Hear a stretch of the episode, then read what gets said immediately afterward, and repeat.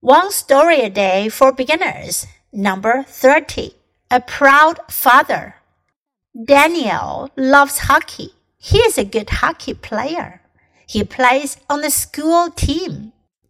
Daniel's father loves hockey too, but he doesn't play.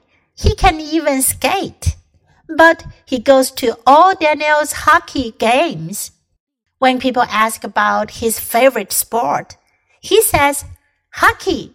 这篇故事讲的是 a proud father，一位骄傲的父亲，proud 骄傲的、自豪的。Daniel 丹尼尔 loves hockey，他喜爱 hockey。hockey 是一种球类运动，是曲棍球或者冰球都叫做 hockey。在这篇故事当中呢，指的是冰球。He's a good hockey player。他是一名很好的冰球运动员。He plays on the school team。他在冰球校队 plays on the school team。Daniel's father loves hockey too。丹尼尔的爸爸呢也喜欢冰球，but he doesn't play。但是呢，他自己不会玩。He can even skate。他连滑冰都做不到。But he goes to all Daniel's hockey games. 但是他会去丹尼尔的每一场足球比赛。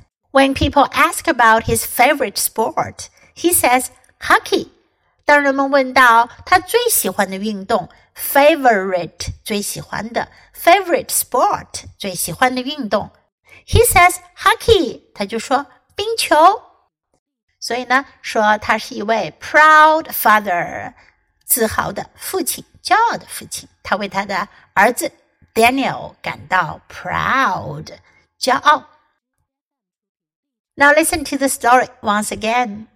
A proud father. Daniel loves hockey. He's a good hockey player. He plays on the school team. Daniel's father loves hockey too, but he doesn't play. He can even skate.